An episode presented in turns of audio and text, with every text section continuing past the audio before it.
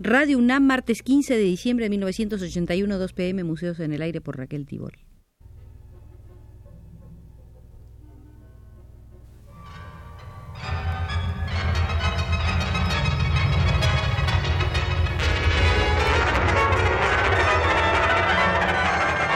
Museos en el Aire.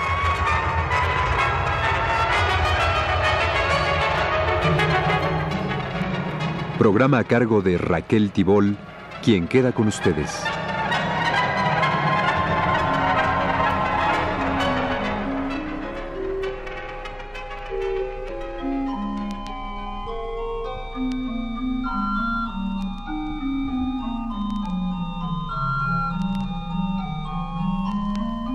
La presentación de los 36 cuadros de primer orden prestados al Instituto Nacional de Bellas Artes por los museos Hermitage y Pushkin de la Unión Soviética nos obliga, para una convivencia más grata, a abandonar nuestros viajes aéreos y concentrarnos en el Palacio de Bellas Artes. En esa exposición de impresionistas, fobistas y algunos representantes de otras tendencias derivadas del impresionismo, están representados con tres pinturas cada uno, Paul Gauguin y Henri Matisse, con dos, Pierre Bonnard, André Derain, Claude Monet, Pablo Picasso, Albert Marquet, Henri Manguin y con una, Paul Cézanne, Maurice Denis, Henri Fantin-Latour, Émile Auton-Fries, Fernand Léger, Charles Guérin, Pierre-Paul Giret, Camille Pissarro, Amédée Zenfant, Pierre-Auguste Renoir, Jean-François Raffaelli, Kerr Javier Roussel, Paul Signac, Henri Rousseau, Louis Valvat, Kes van Dongen, Maurice de Vlamenck y Jean-Louis Foren. De este grupo de célebres renovadores del quehacer pictórico, el de más lejana fecha de nacimiento es Camille Pissarro, 1830, y el de fecha más cercana es Ozenfant, 1886, o sea, contemporáneo de Diego Rivera Ozenfant. Entre uno y otro, el arte, es decir, entre Pizarro y Ozenfant, el arte se desarrolla como un medio de conocer el mundo, una forma de experiencia vital, de análisis y de interpretación de la realidad. A las tendencias neoclásicas y románticas, realistas y naturalistas, les sucedieron el impresionismo, el simbolismo y otras que conjuntamente se han denominado modernismo. En la obra de muchos de los artistas de esa hora de la cultura suelen darse dos o más de tales tendencias. El impresionismo es la estética que se basa en lo objetivo, captado en la fugacidad de su apariencia. Supone, pues, una posición extrema del naturalismo llevado a expresar un momento o un instante fugaz de la realidad que nos rodea. Las fronteras entre naturalismo e impresionismo son borrosas, ya que no es posible establecer una clara distinción conceptual o histórica entre ambas tendencias. En cierto modo, el impresionismo supone un desarrollo pleno del naturalismo, porque las representaciones del impresionismo se hallan más cerca de las vivencias sensoriales que de las del naturalismo, porque se basan en experiencias directamente ópticas, resultando menos ilusorias las representaciones impresionistas.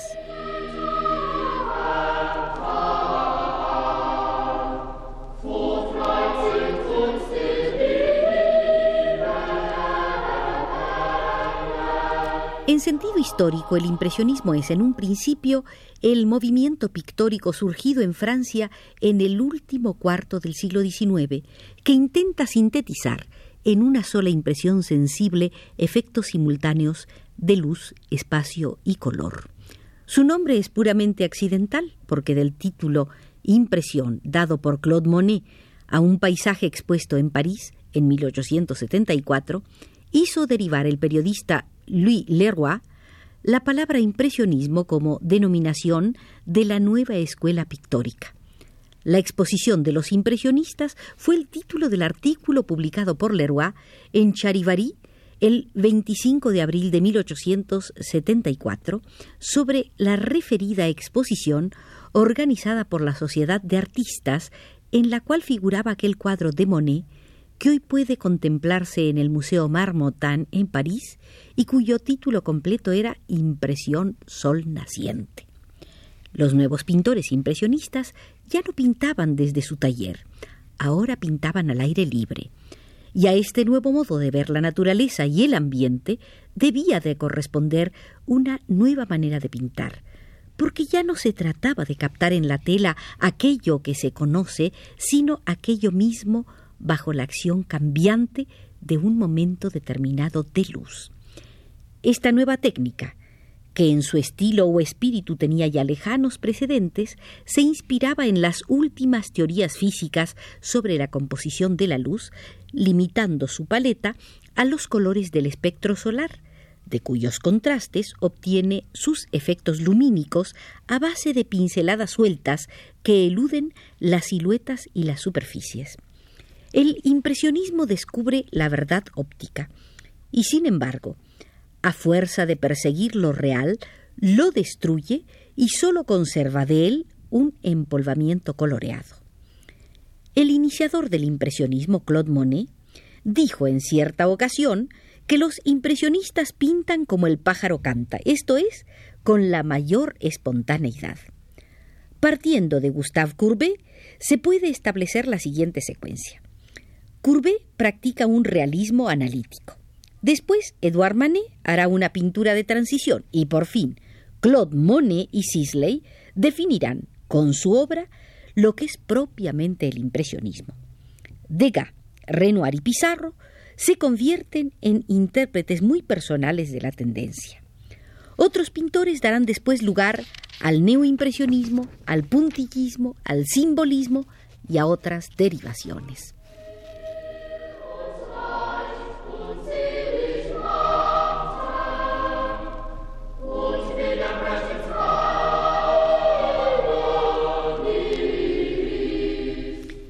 Concepto de impresionismo se ha extendido también a la literatura, a la música y aún a la escultura. El impresionismo en la escultura se refiere al modelado de formas con entrantes y salientes, pero sin describirlas en su corrección anatómica, procurándose que refleje la luz de tal manera que dé la ilusión de la forma natural. Arnold Hauser, el estético alemán, ha dicho el impresionismo no es sólo el estilo temporal que domina la totalidad de las artes, es también el último estilo europeo de valor general, la última tendencia artística que se apoya en un asentimiento del gusto. El impresionismo no ha hecho sino llevar a sus últimas consecuencias un movimiento emprendido mucho antes para ahorrar la servidumbre del pintor respecto a lo real. Sus lejanos antecedentes son numerosos. Los pintores de la escuela veneciana, que en su búsqueda de la luz, de los colores y de las sensaciones se anticipan ya a la técnica impresionista y que incluso en la temática ofrecen algunos motivos de inspiración a los más característicos pintores del impresionismo francés. Así, por ejemplo, el almuerzo sobre la hierba de Manet es una actualización del concierto campestre de Giorgione, o el almuerzo de los Canotier de Renoir no está muy lejos de las bodas de Caná de Veronés. Es en España donde se dan sin duda los más importantes antecedentes del impresionismo. El Greco, que tanto influyó en Cézanne, Velázquez, cuyo cuadro La infanta Margarita o el paisaje de la Villa Médicis son verdaderamente impresionistas. Y sobre todo Goya, que en La lechera de Burdeos de 1827 hace presentir el impresionismo. En Flandes, Bruegel, el viejo, y Rubens en Holanda, Frans Hals, Ruiz Dael, Hobema y Potter son impresionistas.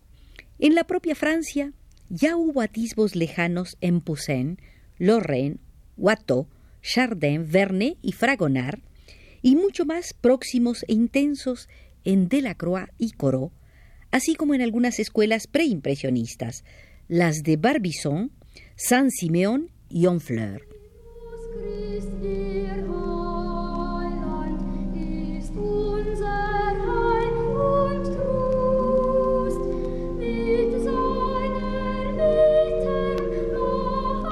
Tras de todos estos antecedentes mediatos e inmediatos, se dieron otras circunstancias muy próximas que contribuyeron a la formación del grupo impresionista en París. Las enseñanzas de la Académie Suisse y del Atelier Glaire, la tertulia del café Gerbois, el abanderado de los artistas independientes Edouard Manet, tras del Salón de los Rechazados de 1863, o la modernidad que preconizaba el poeta Baudelaire. Por otra parte, el influjo de un invento reciente, la fotografía, que reveló a los pintores nuevos aspectos del mundo, planos y ángulos, descomposición del movimiento y efectos de luz desconocidos, y por último, el llamado japonismo, es decir, el influjo del arte japonés, principalmente de Otamaro, que vivió entre 1753 y 1806, de Hokusai, que vivió entre 1760 y 1849, e Hiroshige, 1797-1858. Los impresionistas franceses, Monet, Sisley, Pizarro, después del primer salón de 1874, celebrado en París, desarrollan una creciente actividad en otros salones sucesivos en los años 1876, 1877, 1879, 1880, 81, 82, 86. La reacción contra el impresionismo estuvo encabezada por Paul Cézanne. Yo he querido, decía, hacer del impresionismo algo sólido y duradero como el arte de los museos. La naturaleza es siempre la misma. Es preciso hacerse clásico por la naturaleza, es decir, por la sensación. Ya en el primer Salón de los Independientes de 1884 y luego en el de 1886 surgen los neoimpresionistas como continuadores a la vez que como sistematizadores de los impresionistas. El símbolo pictórico vino a significar la ruptura con el impresionismo. Como tendencia literaria, abandono de la sensación por la idea, ya había surgido con Verlaine y Moreas hacia 1880. Algo después, Georges Albert Aurier definiría en el Mercure de France en 1891 el simbolismo pictórico como una expresión de las ideas en formas o más bien en signos o símbolos de acentuado carácter subjetivo y decorativista. Desde 1891 la gente comienza a hablar del simbolismo como de la tendencia artística dominante. Idea, signo o símbolo, subjetividad y decorativismo. He ahí en resumen el bagaje de la tendencia pictórica simbolista. Aunque él mismo no estuvo de acuerdo, Paul fue considerado simbolista, adscrito al sintetismo, opuesta a la tendencia del cloisonnisme. Mientras el cloisonnisme trataba de cernir o tamizar cada color, el sintetismo pretendía simplificar, en el sentido de hacer más inteligible el cuadro, conforme a una determinada nota dominante.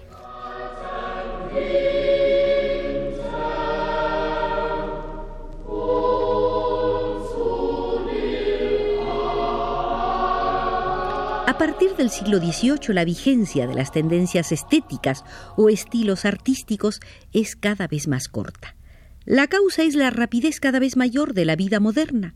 En el siglo XX esa sucesión de estilos, o mejor dicho, de posturas, se lleva a un ritmo sorprendente, sin duda, porque lo nuevo es cada vez más fruto de la audacia, de la agresividad espiritual.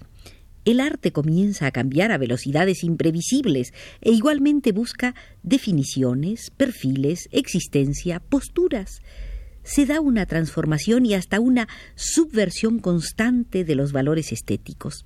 Se va haciendo cada vez más difícil ponerse de acuerdo sobre aquello que en arte es lo mejor prepondera una afirmación de los derechos del artista frente al supuesto deber de reproducir fielmente la naturaleza la imagen va recuperando su plena autonomía. Ya no hay relación sino transgresión de la realidad.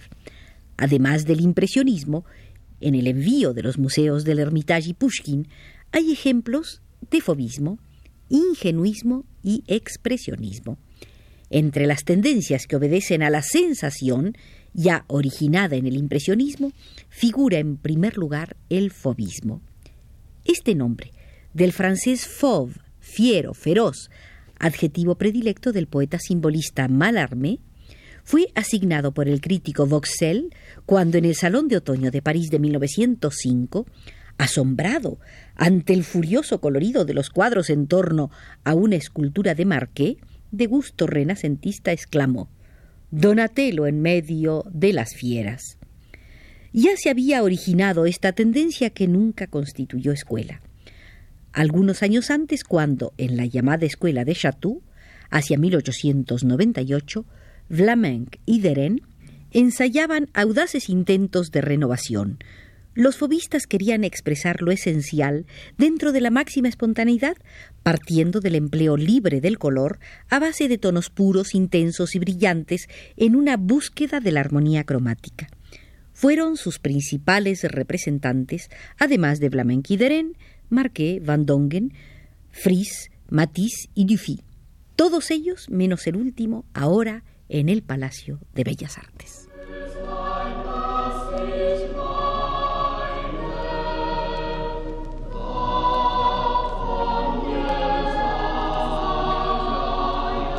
Este museo aéreo los invita una vez más a constatar lo aquí expresado frente a las obras llegadas de Leningrado y Moscú, pero ya nos retiramos porque así nos lo indica José Gutiérrez desde los controles.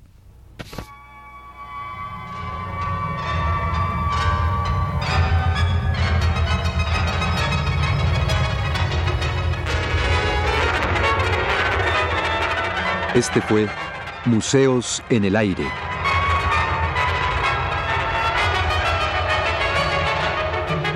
el programa de Raquel Tibol que se transmite todos los martes a las 14 horas.